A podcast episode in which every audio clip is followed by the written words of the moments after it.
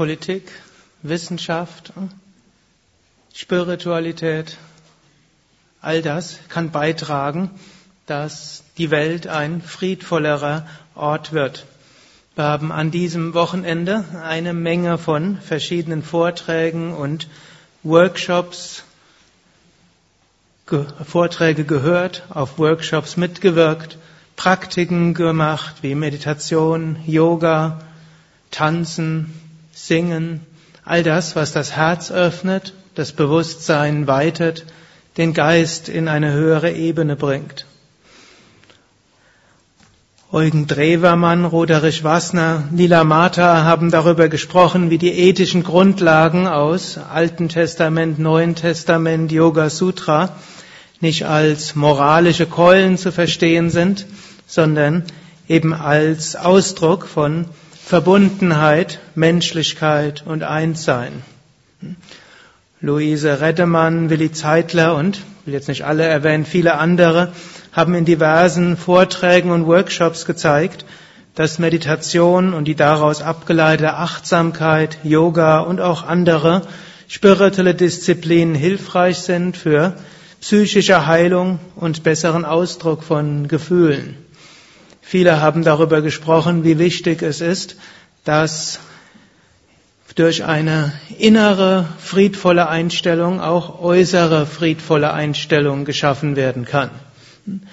Swami Vishnu hat es auch gerne verglichen mit, wenn wir ein Tuch haben und nehmen wir an, wir wollen das Tuch ändern in einen anderen Stoff. Nehmen wir an, es wäre eine blaue Faser und wir wollen eine Gold, wollen es aus zum Goldgewebe machen. Wir können es aber nicht vollständig austauschen, sondern wir wollen es schrittweise verändern. Dann muss man es Faser für Faser tun. Eine Faser nach der anderen Gold machen. Wir können nicht immer so lange warten, bis jeder einzelne Frieden gefunden hat. Ich glaube, die paar Worte, die Ude Kochi eben gesprochen hat, machen das relativ deutlich. Ein paar Menschen können den Frieden auf der ganzen Welt zunichte machen. Und so haben auch einige Friedensaktivisten des 20. Jahrhunderts gezeigt, dass sie aus spiritueller Verankerung zu großem Engagement fähig sind. Mahatma Gandhi war ein Beispiel. Letztlich der Fall der Berliner Mauer ist nicht nur, aber auch von evangelischen Christen mit ausgegangen. ist. und diese, ja, der gewaltlose Widerstand beruht auf Konzepten aus Bergpredigt, Jainismus und dem Konzept von Ahimsa. So sind die verschiedenen Aspekte von Spiritualität gut für Frieden auf verschiedenen Ebenen. Und ich möchte jetzt noch mal ein paar Sachen aufgreifen, die ich an dem Eröffnungsvortrag gesagt habe. Ich meine, wir befinden uns auf einer Zeitwende.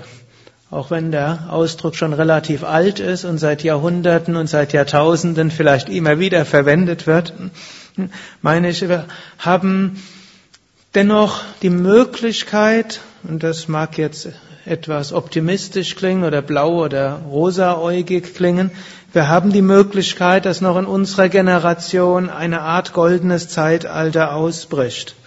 Wir haben auch die Möglichkeit, den Planeten zugrunde zu richten und Leben, wie wir es jetzt kennen, aufzulösen. Es gibt die großen Gefahren wie ökologische Zerstörung des Planeten, Klimakatastrophen, globaler Terrorismus, Krieg der Kulturen. Wir machen es uns ja jetzt oft einfach, über die bösen Amerikaner zu schimpfen. Wenn es eine Dirty Bomb in Frankfurt gäbe und 100.000 Menschen nuklear verseucht sind, weiß ich nicht, ob diese Republik so friedvoll weiterdenken würde, wie sie es jetzt tut. Das kann heute noch passieren. Diese Gefahren gibt es und wenn Atomwaffen in die Hände von Fanatikern kommen, dann kann es schlimmer kommen, als wir das vor ein paar Jahrzehnten befürchtet hatten. All das sind Gefahren. Es gibt aber auch eine Reihe von Gefahren auf anderen Ebenen, nicht direkt von Krieg, sondern letztlich auch von der Wissenschaft. Wissenschaftliche Entdeckungen können das Menschsein an sich verändern. Wir sind so weit, dass wir erstmals Schöpfung an sich ändern können. Nicht nur die Schöpfung, gut, wir haben den Planeten zu einer landwirtschaftlichen Nutzfläche umgewandelt. Wenn man mit dem Flugzeug fliegt und runterguckt, weiß, der Mensch hat den Planeten schon gehörig geändert und Klimaveränderungen können das noch weitermachen, aber es geht noch weiter. Die Gehirnwissenschaft ist dabei, das Gehirn weiter zu erforschen und zu lernen, wie man Gefühle und Gedanken über Drogen und Elektrostimulation beeinflussen kann. Es werden Interfaces entwickelt, wie man unter Umgehung des Bewusstseins direkt auf das Gehirn einwirken kann. Bisher wird es hauptsächlich zur Krankheitsbekämpfung genutzt. Blinde können wieder sehen, Gehörlose können hören, Menschen, die psychiatrische Probleme haben, können wieder ein normales Leben führen. Es ist aber eben auch für anderes immer mehr einsetzbar. Die Genetik schreitet mit großen Schritten voran, die Genstruktur wird immer mehr erforscht. Glücklicherweise ist sie komplizierter, als man es gedacht hat und das Klonen, das anscheinend schon mehrmals probiert wurde von Menschen, ist glücklicherweise nicht ganz so einfach wie das von einfachen Lebewesen. Dennoch, es kann sein, dass in 20, 30 Jahren man Wunschmenschen sich schaffen kann. Die Computerwissenschaft schreitet voran. Alle 18 Monate verdoppelt sich die Leistung der Computerchips. Es mag eine philosophisch interessante Frage sein, ob Computer irgendwann Bewusstsein bekommen, Brahman widerspiegeln, sich selbst erkennen wollen und den Menschen als rückständige Lebensformen in Zoos stecken. Also Terminator ist durchaus denkbar. Also das sind Dinge, die in 20 bis 40 Jahren die Welt vielleicht zu einem Schreckgespenst werden lassen könnten. Zum anderen gibt es aber auch positive Entwicklungen. Und zum einen in immer mehr Teilen der Welt müssen Menschen nicht mehr Hungers sterben. Es sterben immer noch, der Eugen Drewermann hat es heute Morgen gesagt, 50 Millionen Menschen im Jahr, 100.000 am Tag, was eine unglaubliche Anzahl ist. Und Frau Kotschi wird damit hm, wahrscheinlich täglich in Berührung kommen. Auf der anderen Seite gibt es immer mehr Gegenden in der Welt, wo Menschen nicht Hungers sterben. Das ist eine positive Entwicklung. Und eigentlich bräuchte niemand Hungers sterben. Die landwirtschaftlichen Möglichkeiten und die technischen Möglichkeiten gäbe es. Vor 100 Jahren gab es die nicht. Wenn es drei Jahre hintereinander Trockenheit gab, gab es nicht die Möglichkeit, dass genügend Nahrung da war. Vor über 2000 Jahren bei den alten Germanen äh, sollen alle drei Jahre nach einer Trockenheit ein Viertel der Bevölkerung im Winter Hungers gestorben sein. Muss man sich auch vergegenwärtigen. Diese, die Hunger könnte zu Ende sein. In immer mehr Teilen der Welt gilt Krieg als unmöglich. Wir können es uns nicht vorstellen, gegen Polen oder Frankreich in den Krieg zu gehen. Vor 80 Jahren hätte sich keiner vorstellen können, dass man das nicht nochmals macht. Oder kaum jemand hätte sich vorstellen können. Und so gibt es immer mehr Teile der Welt, wo Krieg als unvorstellbar gilt. Und Angriffskriege sind geächtet. In den letzten 20 Jahren hat meines Wissens kein Staat seine Grenzen formal durch einen Angriffskrieg ausgedehnt. Das ist eine Riesenerrungenschaft unserer globalen Zivilisation. Ich hatte es am Freitag am Eröffnungsvortrag gesagt, in früheren Zeiten alle, die als der Große bezeichnet wurden, waren furchtbare Kriegsherren. Alexander der Große, Karl der Große, Friedrich der Große, hm? das waren alles, die haben alle Angriffskriege geführt, ohne irgend, zum großen Teil ohne angegriffen zu sein und ohne irgendeinen Grund. Diese sind geächtet und das ist auch etwas Großartiges. Eine besondere Chance liegt in der steigenden Überalterung der Weltbevölkerung die wird immer als großes Manko dargestellt. Aber ich habe irgendwann mal so ein Buch gelesen, da wurde gesagt, Kriege wurden immer initiiert von in Ländern, wo ein Übermaß an jungen Männern gibt, die nichts zu tun haben. Überalterte Gesellschaften fangen seltener Kriege an. Liegt eine Chance drin und immer mehr Teilen der Welt äh, überaltert die Bevölkerung und ist vielleicht schon deshalb weniger kriegerisch. Gut, Demokratie, Menschenrechte, Rechtsstaat, Ökologie, soziales Bewusstsein sind heute weit verbreitete Werte, auch wenn es häufig nur Lippenbekenntnisse sind. Aber immerhin existiert es als Lippenbekenntnis. Und was, was ich auch als etwas Wichtiges finde, passiver Widerstand hat sich als geeignetes Konzept erwiesen, um tyrannische Regimes auszuhebeln. Es gibt eine effektive Alternative zum sogenannten gerechten Krieg. Und wir, heute Morgen hat Eugen Drewermann einiges gesagt, was in der Bibel steht und was Menschen zu Kriegen veranlasst hat. Wir können das auch in der Yoga-Richtung sehen, wenn wir die Bhagavad Gita sehen. Hm? Ich bemühe mich immer, die Bhagavad Gita umzuinterpretieren und den kriegerischen Teil wegzuinterpretieren und irgendwo zu rechtfertigen. Wir können aber durchaus sagen, damals war das Konzept nicht so bekannt und hat sich nicht als effektiv erwiesen. Also in der eiserne Vorhang ist durch gewaltlosen Widerstand gefallen. Und friedvolle Revolutionen hat es in den letzten Jahrzehnten an mehreren Regionen der Welt gegeben. Nicht überall hat sie geklappt, wie jetzt in Burma gerade gezeigt, aber es gibt es mindestens und es geschehen positive Veränderungen eben dadurch. Man muss nicht einen gerechten Krieg, man braucht nicht unbedingt einen gerechten Krieg, um Gerechtigkeit herzustellen. Auch Wissenschaft hat daran einen Anteil. Ich sag, sprach von den Gefahren der Wissenschaft, aber sie hat auch einen Anteil an der friedvolleren Welt.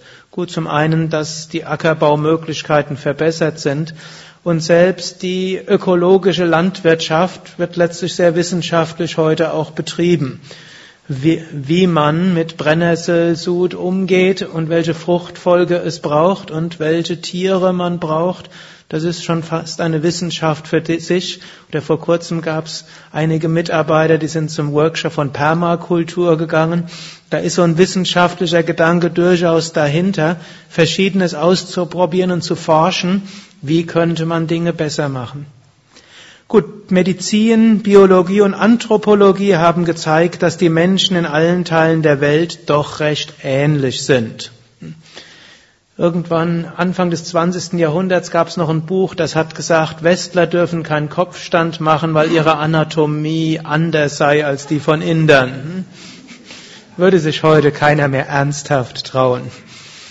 Oder hm, Swami Shivananda hat im 20. Jahrhundert gesagt, so unterschiedlich ist die Biologie von Männern und Frauen auch nicht. Auch Frauen können Hatha Yoga üben. Es wird heutzutage vergessen, dass das in ein paar hundert Jahren, manche sagen, seit der muslimischen Herrschaft in Indien den Frauen verboten war, Hatha Yoga zu üben. Und Swami Shivananda hat sich dort nicht auf die Schriften, hat auch auf die Schriften bezogen, aber hat dort medizinisch argumentiert. Gut, die Genetik hat gezeigt, dass Menschen nicht grundsätzlich anders sind als Tiere. Also Tiere als Sachen zu bezeichnen, das ist immer noch ein, ich halte es für ein großes Unrecht. Ich, ich, glaube, selbst Ameisen haben noch mehr als die Hälfte des Genguts wie die Menschen. Und Schimpansen unterscheiden sich von Menschen höchstens drei, drei Prozent. Drei Prozent. Und so meine ich, auf dieser Basis sollten es leichter fallen, Menschenrechte weiter auf Tiere auszuweiten. Gut, in Psychotherapie, Psychologie und Evolutions, also Psychotherapie, Psychologie und Evolutionsbiologie haben gezeigt, dass alles, was der Mensch in sich trägt, alle Emotionen, einschließlich sogar Hass, Ärger und Brutalität, in irgendeinem Kontext mal sinnvoll waren. Das war vielleicht einer der größten Beiträge von Freud für die Weltkultur. Es gibt nichts abgrundtief Schlechtes. Letztlich sind alle Menschen und alle sind Menschen irgendwie in irgendeinem Kontext auch gut. Psychische Fähigkeiten und Eigenschaften mögen durch Traumaerfahrungen und anderes in falsche Richtungen gehen und Menschen zu schlimmsten Handlungen führen. Aber selbst ein Massenmörder verdient Mitgefühl, auch wenn er vielleicht weggesperrt werden muss, um andere zu schützen. Es gibt also kein Böses, was ausgerottet werden muss. Vielmehr gilt es, das Gute zu erkennen und die psychischen Eigenschaften und Fähigkeiten auf positive Weise leben zu lernen. Das halte ich für eine wichtige Erkenntnis und glücklicherweise hat die sich zum Teil unbemerkt in die verschiedenen spirituellen Traditionen eingeschlichen. man hat früher gesprochen, das Böse muss ausgetilgt werden, es muss ausgemerzt werden.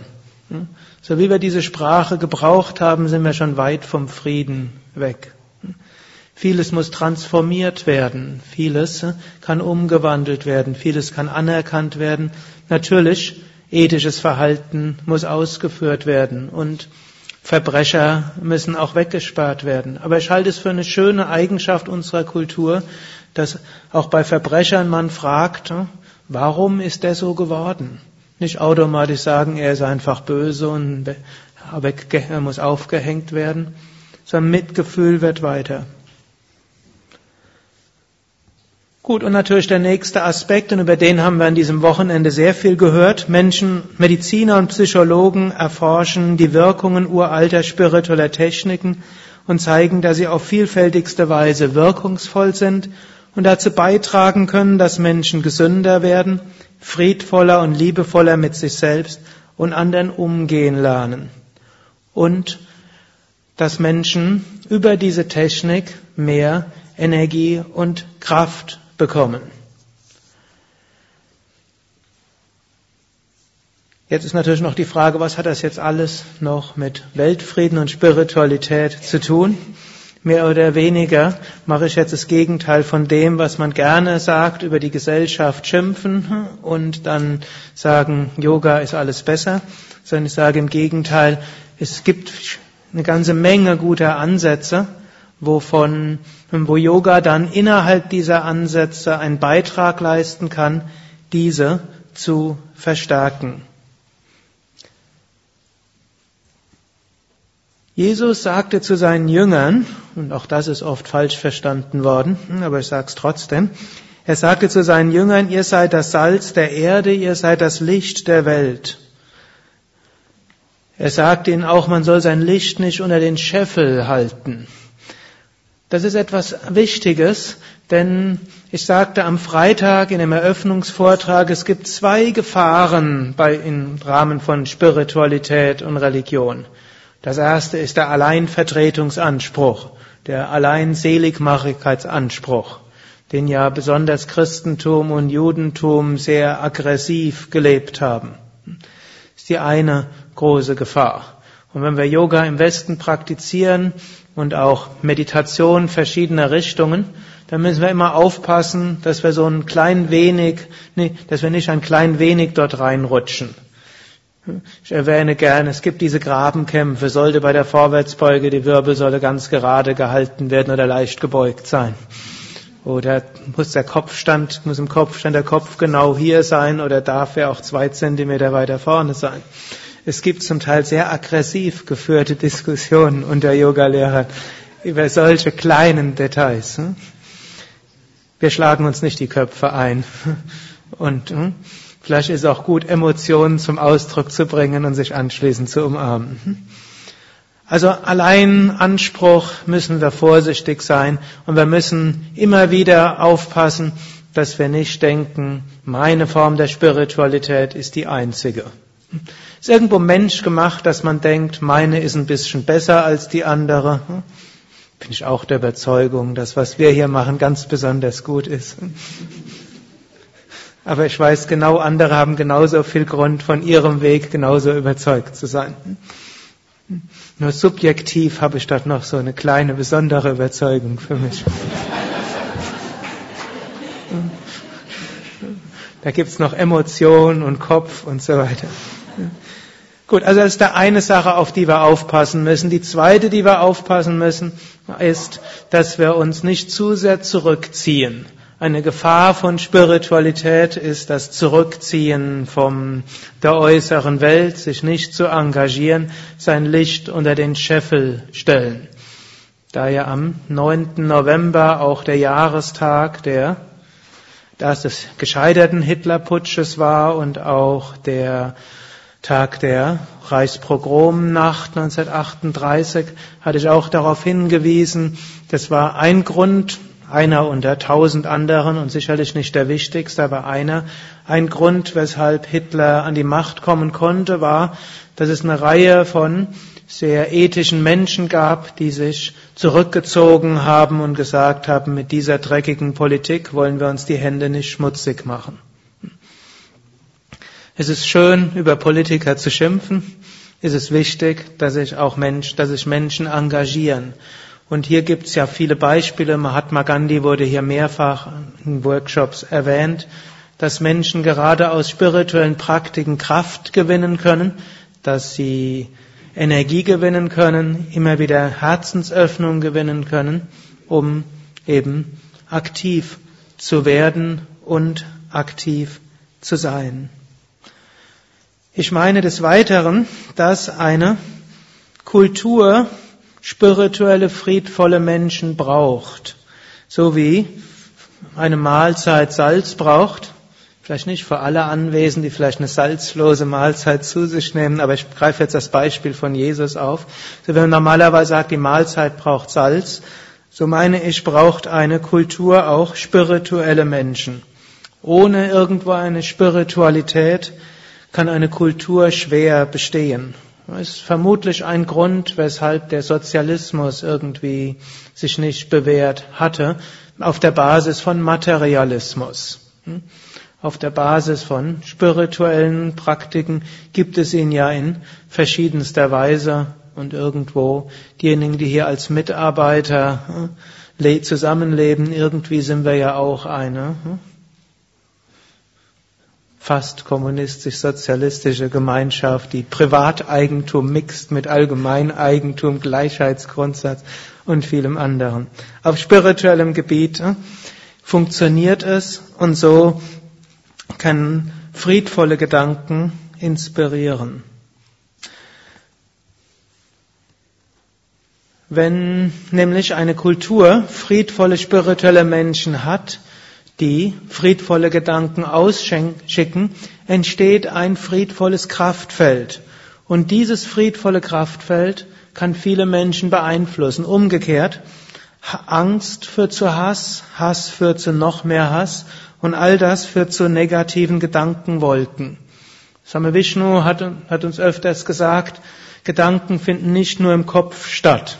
Ich verlasse hier jetzt vielleicht die Basis der empirischen Wissenschaft, aber ich bin ja auch kein empirischer Wissenschaftler. Hm.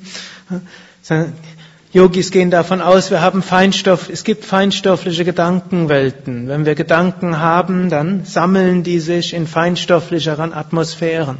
Sie bilden dann wie Gedankenwolken und Hassgedanken können starke Kraftfelder sein. Und in diese Kraftfelder können dann irgendwelche Menschheitsverführer eintauchen und dann bekommen die dieses Riesencharisma, wie es immer wieder Menschheitsverführer haben. Und auf diesem, mit diesem Charisma können sie dann andere äh, ins Elend und ins Verderben stoßen. Umgekehrt, friedvolle Gedanken führen zu einem positiven Lichtfeld, in einem positiven Kraftfeld. Und dieses Kraftfeld kann auch wieder Menschen beeinflussen, selbst die mit Spiritualität gar nichts zu tun haben. Es ist sicherlich auch so, dass es sehr viele Atheisten gibt, die sehr hohe Ideale haben und sehr, sehr liebevoll sind, sich sehr gut engagieren und mit Menschen sehr friedvoll zusammenleben. Diese Menschen können bewusst oder meistens unbewusst auch von einem Kraftfeld von Frieden und Licht profitieren und sich davon getragen fühlen und dieses dann umsetzen.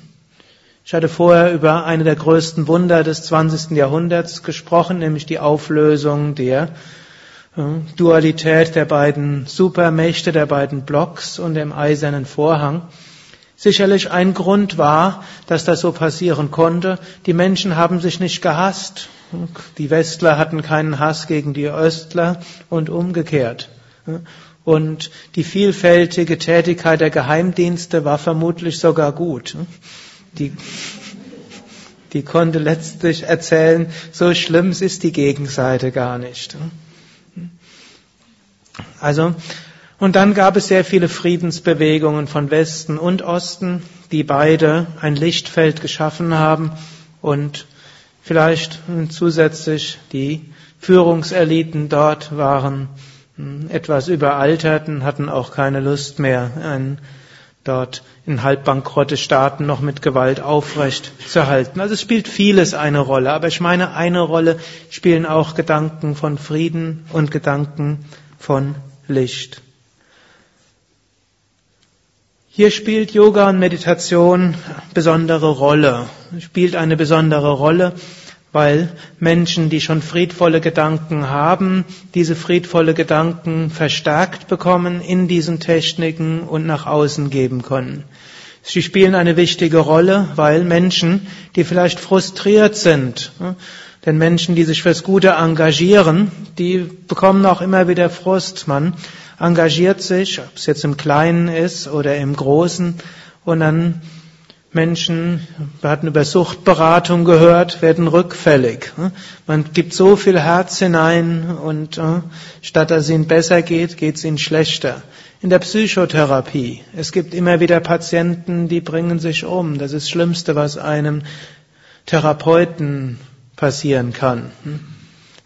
Äh, ein Yogalehrer tut alles, um einem Teilnehmer zu helfen. Und dann kriegt er einen Hexenschuss, obgleich er Yoga macht. Vielleicht nicht ganz so schlimm, aber für manche Yogalehrer als GAU zu erleben. Was, was habe ich in meinem Unterrichten falsch gemacht? Was hätte ich anders machen können? Im Großen, hm, wenn Frau Kotschi sagt, also sie betreibt Entwicklungspolitik, es wird jahrelang etwas aufgebaut und dann kommt etwas und ein paar Bomben und das ganze Projekt und die ganze Region ist versunken. Wir brauchen, wir sollten dann nicht die Friedens, muss ich aufpassen, Flinte nicht und Pfeife auch nicht. Also jedenfalls unsere Friedensblume nicht wegwerfen. Die Friedenstaube, gut, die soll man ja frei fliegen lassen. Also jedenfalls, wir sollten nicht aufgeben. Und dazu kann es helfen, mindestens vielen Menschen hilft es, über Yoga und Meditation neue Energie zu bekommen, wieder Herzensöffnung zu bekommen, vielleicht auch eine Verbundenheit zu spüren und zu sagen, hm, wenn, wenn jetzt nicht alles geschafft ist, ich tue mindestens meinen Anteil und den will ich weitermachen. Und heute, morgen, Klaus Eurich hat uns ja auch über die heilende Kraft des Scheiterns erzählt. Menschen reifen auch durch Scheitern, wenn sie davon nicht ganz sicher ja, vernichten lassen. Hier wurde in einer Studie, ja, die den Wissenschaftspreis gewonnen hat, auch gezeigt, spirituelle Menschen leben sehr wohl Emotionen sehr bewusst, nur sie kommen auch schnell wieder in eine andere Emotion. Und so kann diese Techniken den Aktivisten oder den Engagierten helfen. Und kann, es kann diejenigen, die wenig engagiert sind, dazu veranlassen, sich zu engagieren. Menschen, die verschiedenes Leiden haben, hm, schaffen es nicht. Dagegen, wer Kraft bekommt und Energie, der kann einiges Gutes machen. Yoga und Meditation hat gerade auch in einer doch nicht spirituellen Kultur, in der wir sind, besondere Fähigkeiten. Yoga und Meditation kann nämlich Menschen auch öffnen. Yoga und Meditation und manche anderen spirituellen Praktiken haben heutzutage einige Vorteile. Zum einen haben sie den offiziellen Segen der Wissenschaft. Und Wissenschaft ist heute das, was früher mal Kirche war, muss irgendwo Zustimmung geben. Dafür danke ich den vielen Wissenschaftlern, die vieles auf sich nehmen, um Arbeiten zu veröffentlichen, die zeigen, Yoga und Meditation sind gut. Yoga und Meditation helfen, Fähigkeiten zu stärken, die in der modernen, schnelllebigen Gesellschaft wichtig sind. Hm? Gesundheit, hm? Die ja oft angegriffen ist durch die schnelllebige Gesellschaft. Entspannung, Energie, aber auch Kreativität, Selbstbewusstsein und Selbstwertgefühl und auch Kraft, seinen individuellen Weg zu gehen. Wir leben in einer individuellen Gesellschaft und Menschen werden vor immer mehr Alternativen gestellt. Yoga, Meditation sind traditionellerweise immer individualistische Praktiken gewesen und helfen dem Individuum zur inneren Intelligenz zu finden und so Entscheidungen besser zu fällen. Yoga und Meditation entsprechen auch der hedonistischen Gesellschaft, denn sie machen einfach Spaß wurde ja heute auch so eine Fitnessstudie vorgestellt. Da wurde gezeigt, dass die Teilnehmer hm, einer Yoga-Fitnessstudie erheblich höhere Wahrscheinlichkeit haben, ein Jahr später noch weiterzumachen, wie jemand, der in irgendeinen Aerobic-Kurs geht. Und diejenigen unter euch, die Physiotherapeuten sind, wissen, wenn ihr krankengymnastische Übungen euren Patienten erzählt, ist die Wahrscheinlichkeit, dass die zu Hause üben und sie noch in einem Vierteljahr machen, nachdem die Krankenkassenfinanzierung aufgehört hat, sicherlich unter zehn Prozent. Im Yoga ist es erheblich höher, es macht Spaß.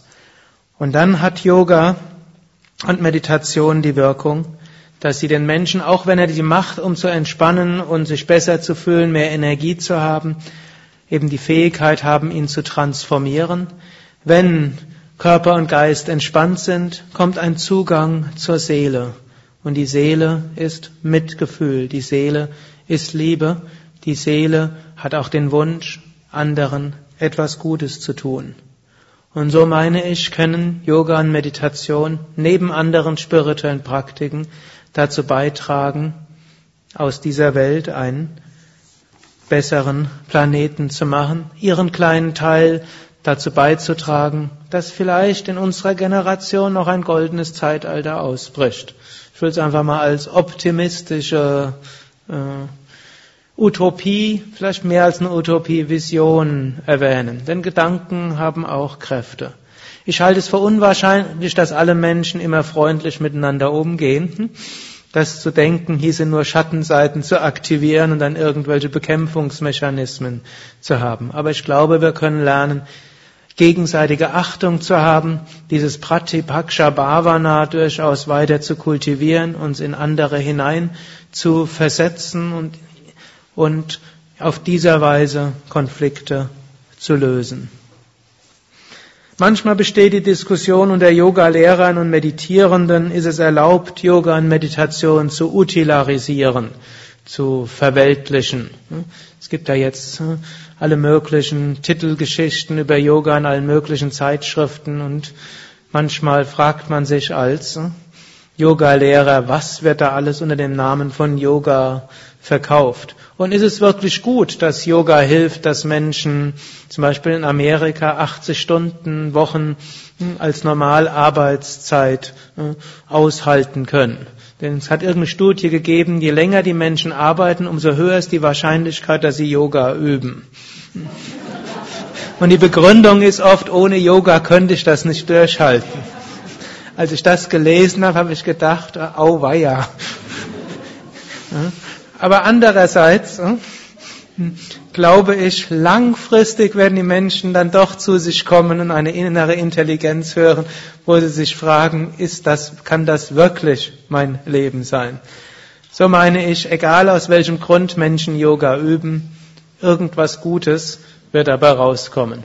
Und selbst wenn es kein klassisches Yoga mehr ist, wenn Menschen auch auf nicht klassische Weise Yoga üben, irgendwas werden sie spüren und irgendwann werden sie zu tieferen Fragen kommen. So glaube ich, dass Yoga und Meditation noch eine große Zukunft haben werden und hoffe, dass dieser Kongress vielleicht einen kleinen Funken in einigen Herzen gebracht hat, dass vielleicht viel Licht davon ausgeht und dass ihr in den nächsten Wochen, Monaten, Jahren ja, friedvoller mit euch selbst, mit anderen umgeht und mehr Frieden in die Welt hineinbringen.